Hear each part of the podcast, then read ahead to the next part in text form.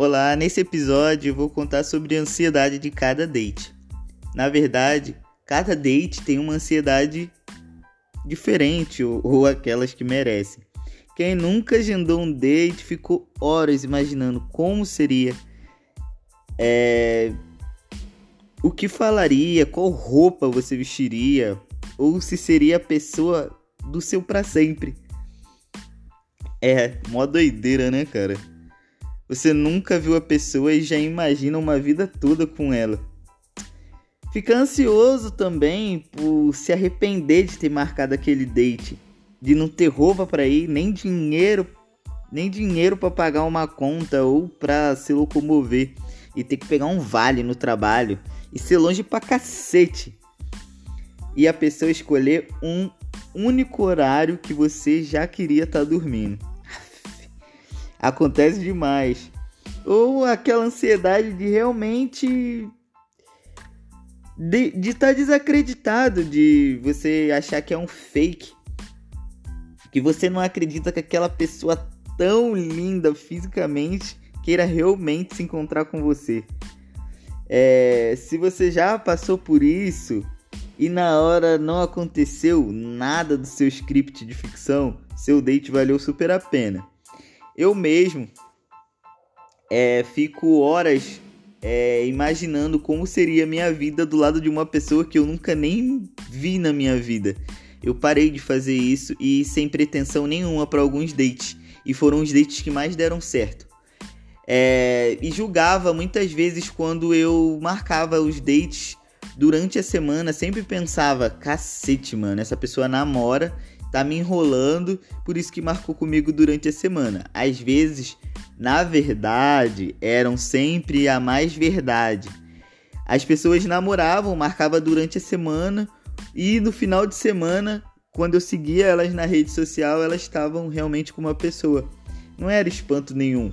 O ser humano é muito vago e por isso que eles estão lá nesses apps de relacionamento talvez realmente para encontrar o amor da sua vida, alguém para compartilhar a sua vida e outras pessoas para fuderem a vida daquelas pessoas que elas já se relacionam, mesmo não tendo um relacionamento aberto. Mas essa história do relacionamento aberto, a gente vai pro próximo episódio.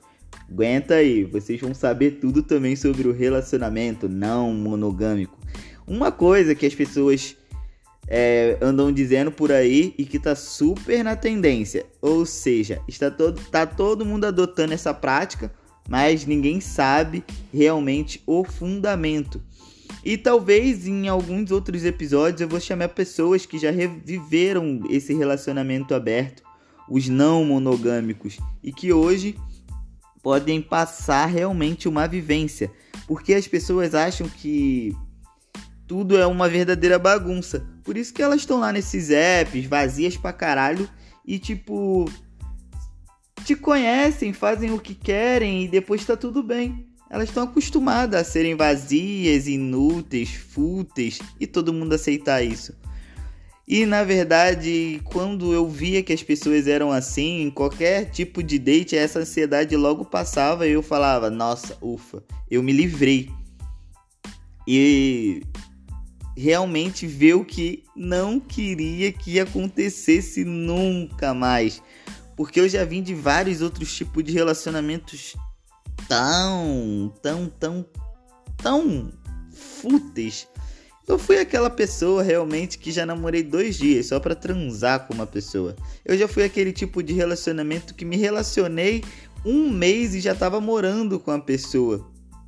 E tive que conhecer ao longo dessa vida eu conheci a pessoa. Eu namorei, é, fui casada, conheci a pessoa e no mesmo intervalo, sem intervalo nenhum de tempo, na mesma época, sem ter para onde correr ou com quem desabafar a não ser a pessoa e me ver perdida. Talvez isso tenha sido um erro, sim, mas foi a melhor experiência da minha vida, aquela que fez que eu amadurecesse mais e aquela que fez que eu nunca mais magoasse alguém da forma que me magoaram.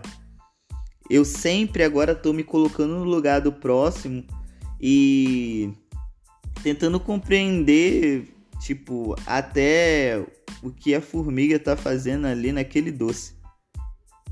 Entendeu? Então, acho que isso melhorou 100%. E eu acho que toda vez que você ouvir esse episódio e tentar se colocar da forma é, ou pensar como seria aquela situação se você tivesse no lugar da pessoa, você vai melhorar 100%, acredite em mim.